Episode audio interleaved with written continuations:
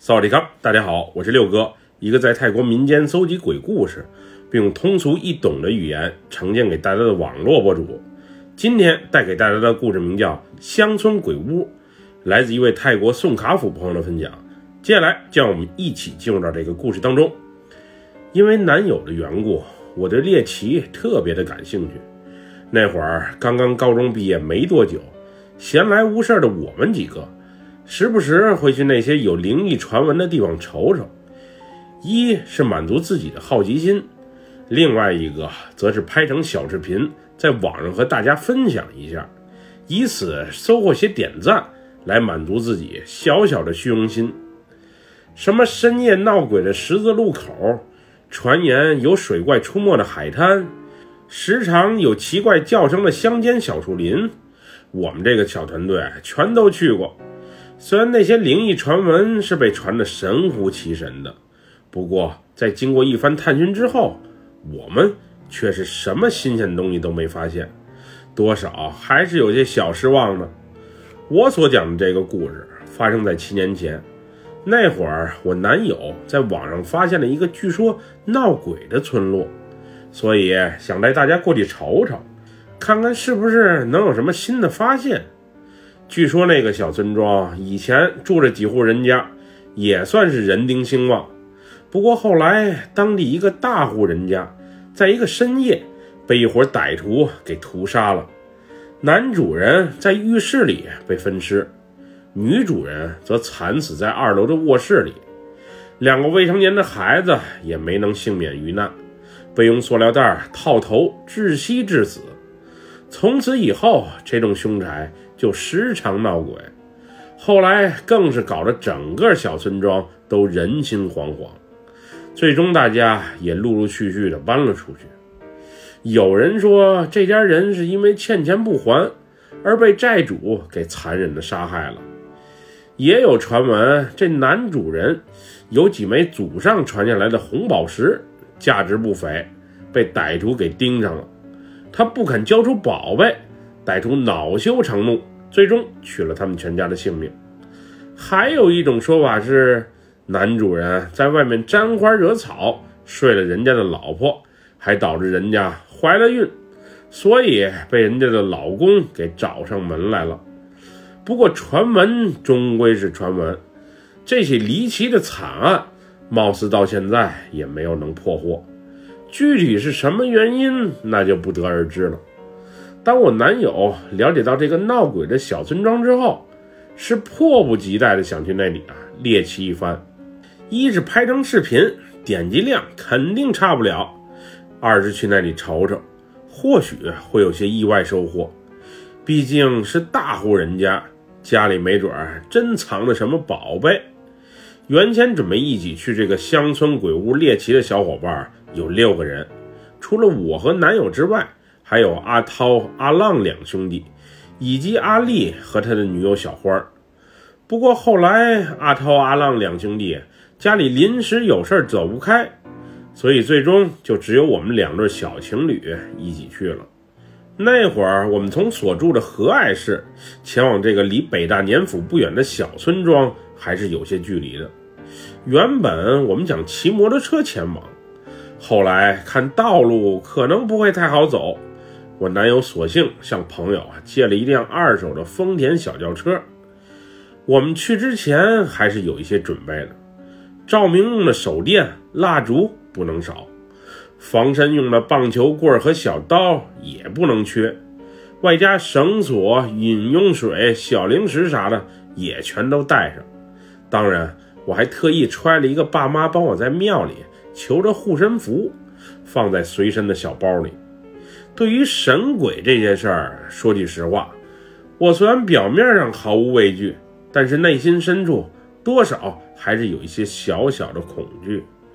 我是从没遇到过鬼，也没遭遇百分百确定的灵异事件，但这不代表他们就不存在。要不是我男友这么的坚持，这地方我是不愿意去的。我更想在他的陪伴下去酒吧，又或者去庙会。那些热闹的地方玩耍，而不是在一个深夜去一个荒无人烟的地方猎奇。原先我们计划白天去那个小村庄溜达一番，给大家拍点视频，瞅瞅传言中的鬼屋到底是什么样的。不过后来我男友和阿丽为了节目效果，把拍摄时间改成了晚上，也就是黄昏的时候到那里，先拍拍村庄的景象，等太阳一落山，天一黑，再去那个发生过灭门惨案的凶宅好好瞅一瞅。这种有些变态的想法，我和阿丽的女友小花起初是极其反对的。不过我俩的意见在那俩男生眼里是一点作用都不起，所以在争论了几句之后，我们不得不选择了顺从。那天我和男友是睡了一个懒觉，然后吃完午饭又缠绵了一个回合之后，才找他们去会合的。对于这即将到来的猎奇之旅，我虽然有些怕，但也是蛮兴奋的。毕竟每个人对那些未知的领域啊，都有一种好奇心。我记得当时是我拿着五百泰铢，给那辆有些破旧的二手丰田车加的油。那会儿我身上也就只有一千两百多泰铢，借我们车这朋友也确实够抠门的。车送过来的时候。油箱指示灯都亮了，要不是我们所住的地方离加油站不远，车趴窝在半道上都是很有可能的。那天阿丽和小花的状态不是太好，俩人或许是吵架了。总之，从上车之后，俩人之间是一句话也不说。为了缓解这尴尬的氛围，我还特意把车里的收音机给打开了。后来，小花是靠在车窗上，慢慢的睡了过去，而阿丽和我男友则热聊着昨晚那场英超的比赛，而我则无聊的刷着手机，玩着脸书，也顺便查查我男友最近的动态，是否又加了新的女生。起初，我们是开在双向四车道的大路上，后来导航则带我们拐进了乡间小道。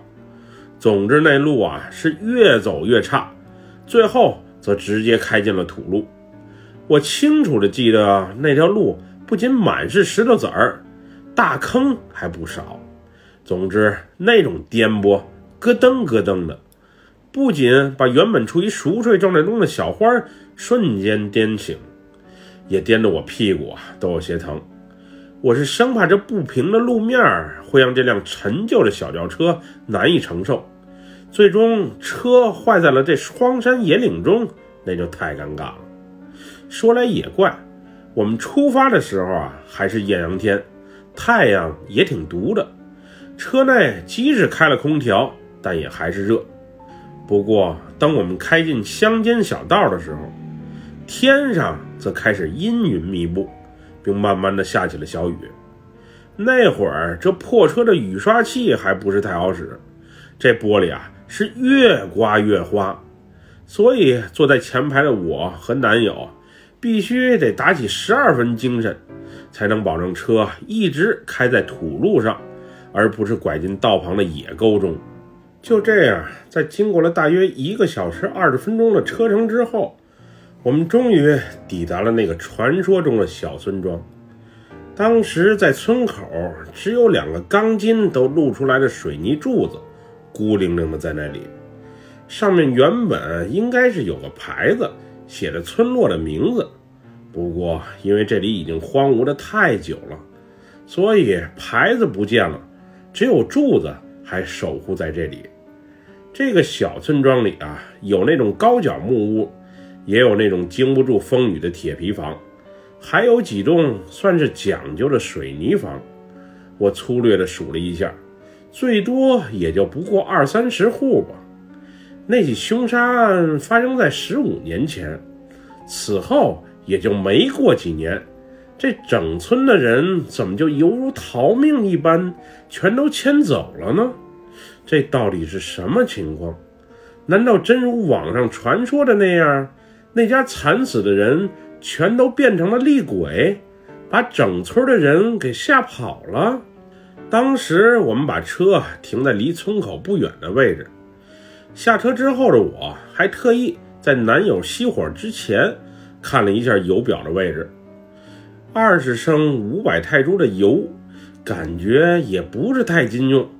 现在一半都没了，这回去的话，要是走错了路，那我们几个可就糟了。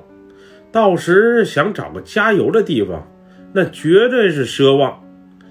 也不知道是什么原因，从一下车之后，我就感觉头有些昏。这一路上实在是太颠簸了，我怀疑是晕车，所以也就没多想。小花与我也有同样的症状，她不仅晕，而且还吐。当时我还以为他是身体不舒服。后来才得知，那时的他已经怀了两个月的身孕了。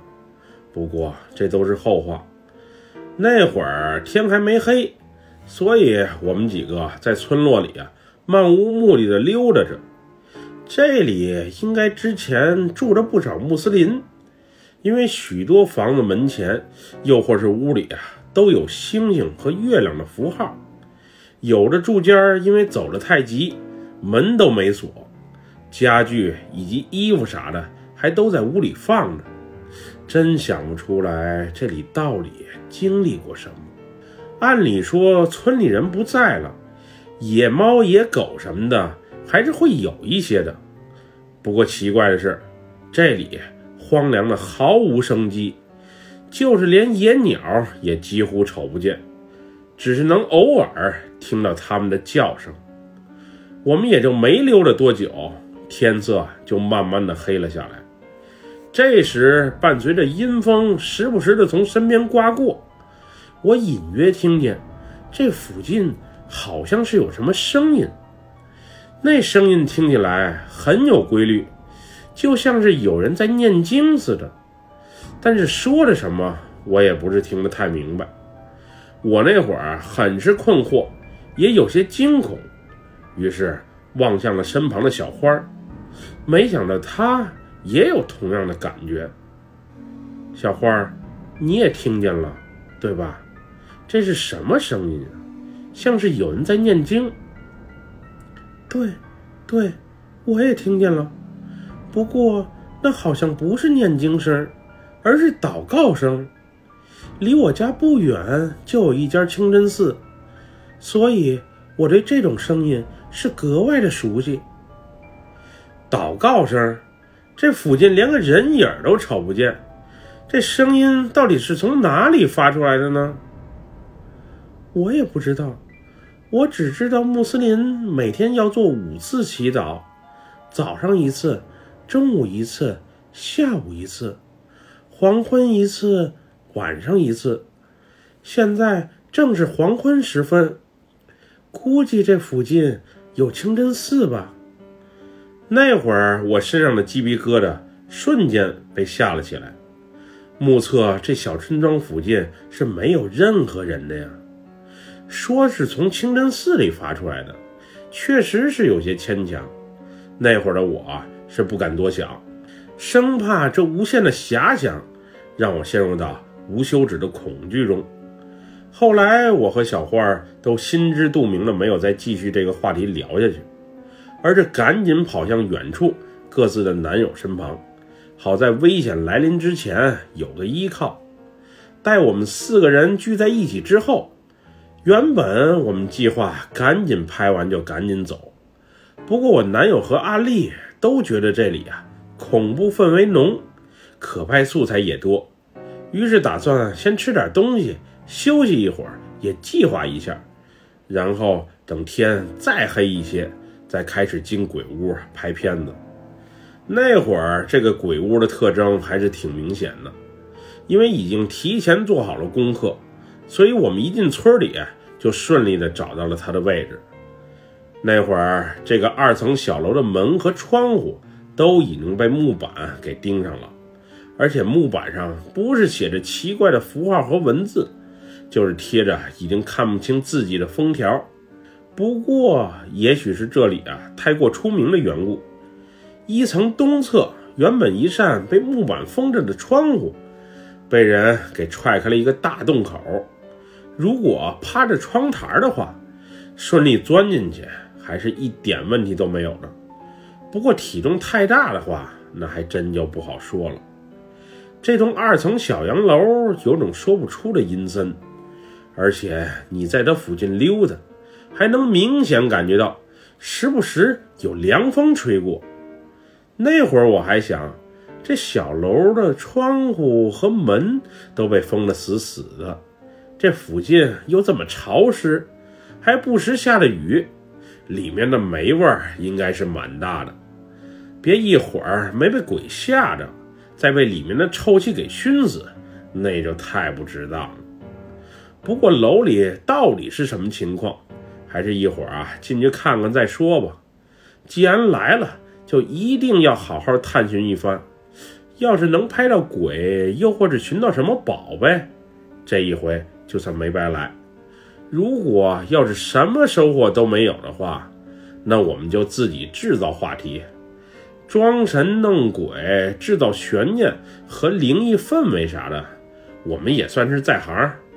之前我们频道的视频点击率那么高的原因，也正是人为的功劳。在进鬼屋之前，我们几个先是坐在车里休息了会儿，也顺便吃点东西。之后，我男友和阿丽拿着摄像机和手电去村子里啊拍素材。而我则和小花聊着家常。小花，我看你今天情绪不太好，不会是又和阿丽吵架了吧？嗯，不是我想吵，只是他这人啊太没责任心了。有时我还在想，我们还有没有继续下去的必要？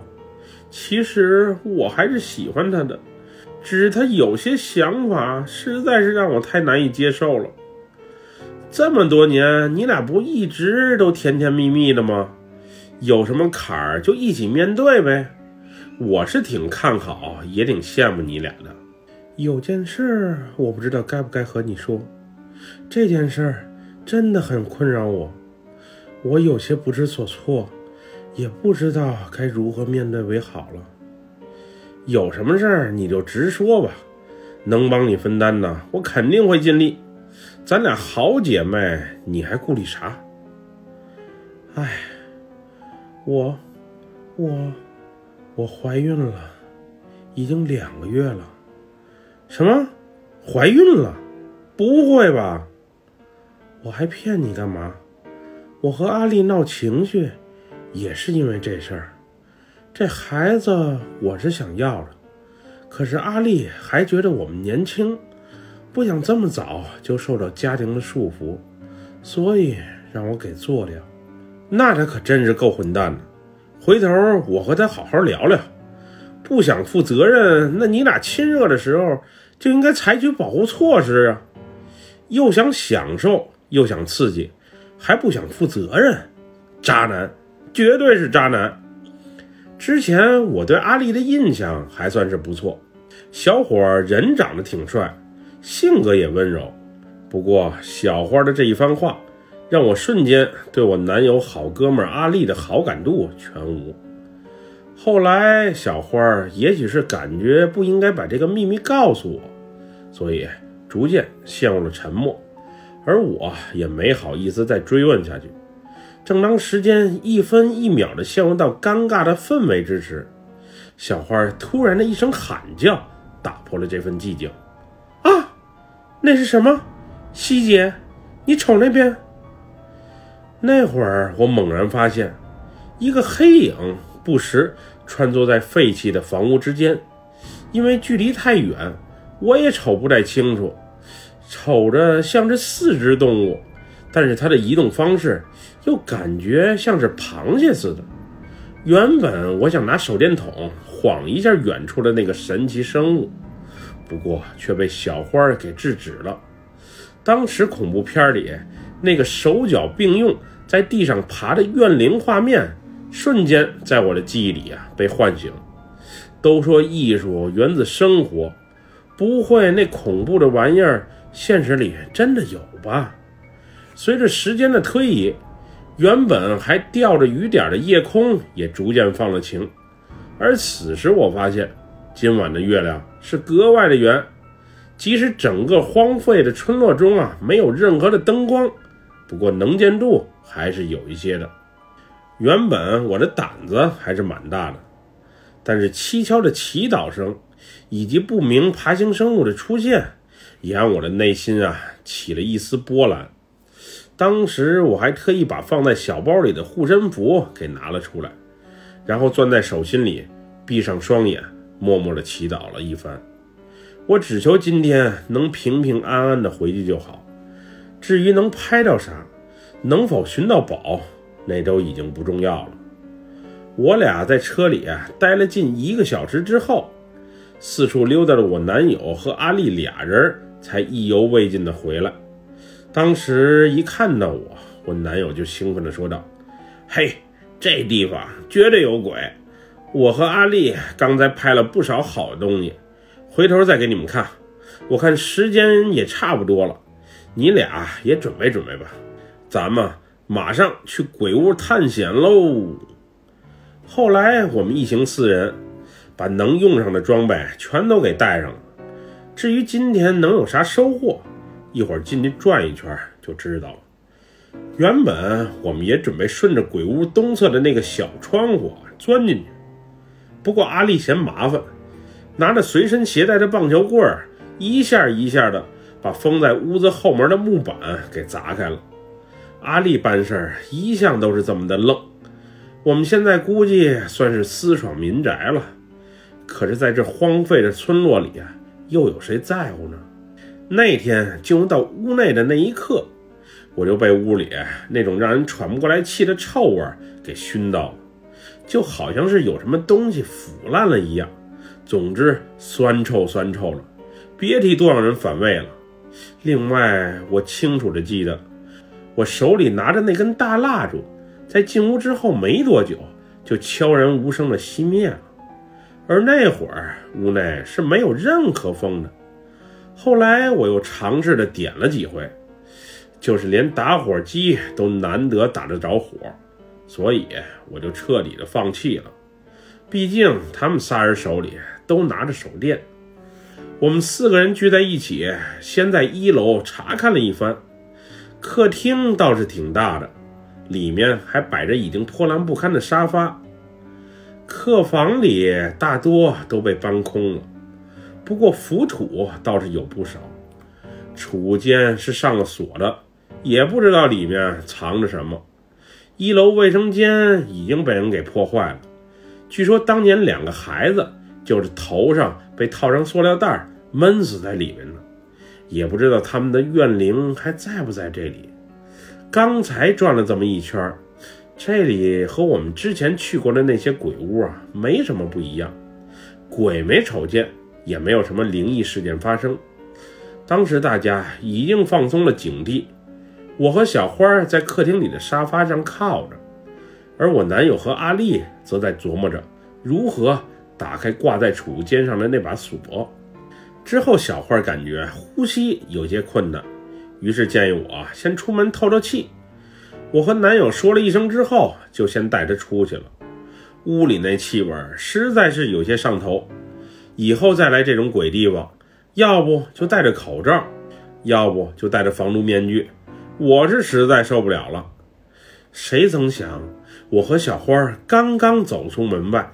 也就透气了不到五分钟，那奇怪的祷告声就再次响起，而且这次比黄昏的时候声音要大得多。当时我和小花瞬间就懵了，这到底是怎么一回事？我确定以及肯定，附近绝对不可能有清真寺的呀，也没看见任何住家的存在。那这声音……就在我迟疑之际。我男友从门缝里啊掏出了半个脑袋，招呼我俩赶紧进去，说是发现了好东西。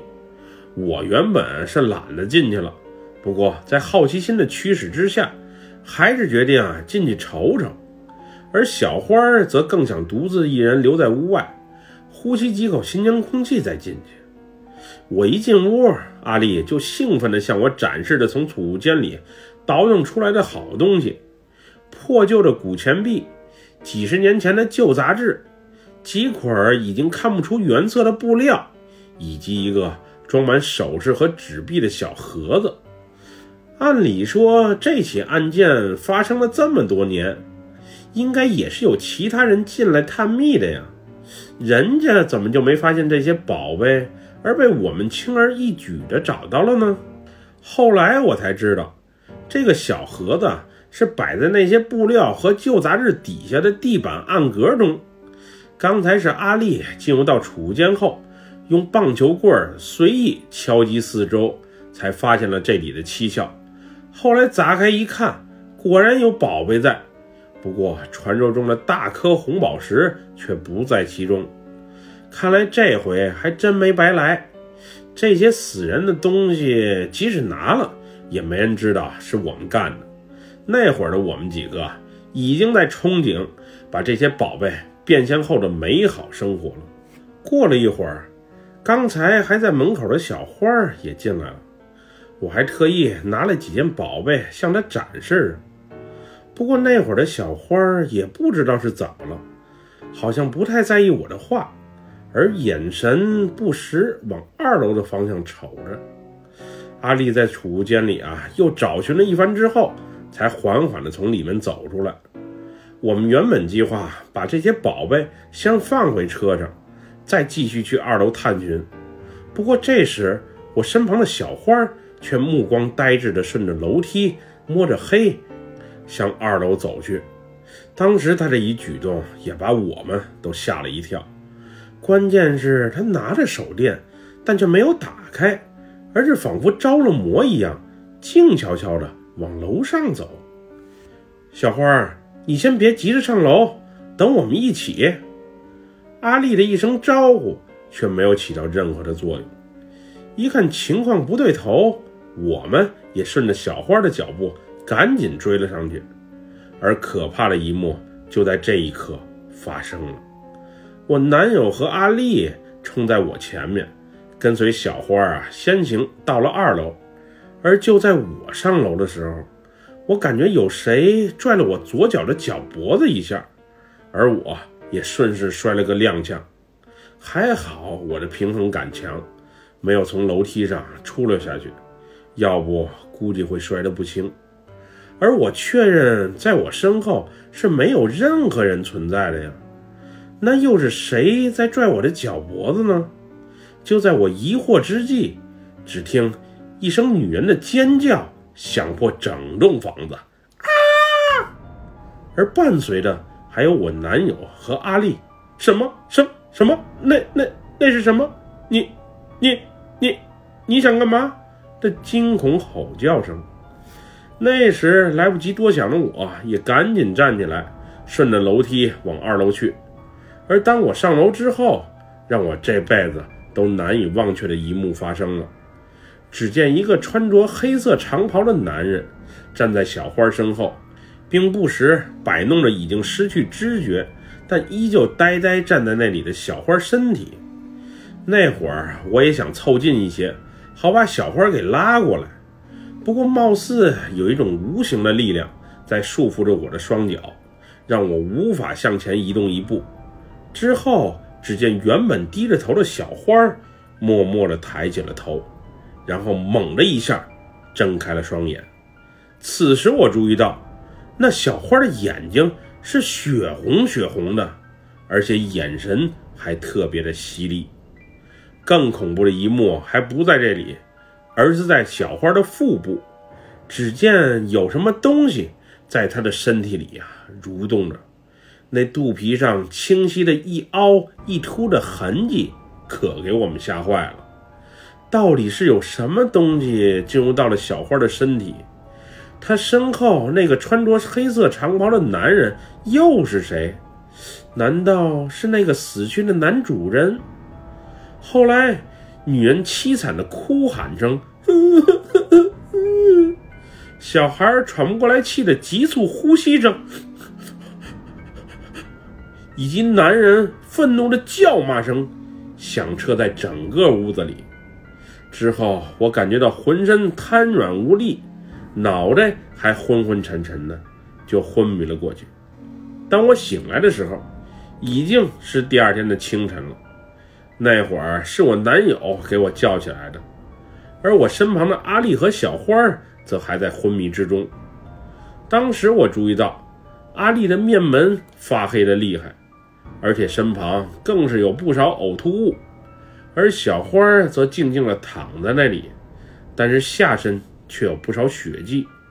那会儿虽然阳光可以从门窗的缝隙里照进来，不过光照度还是极其有限的。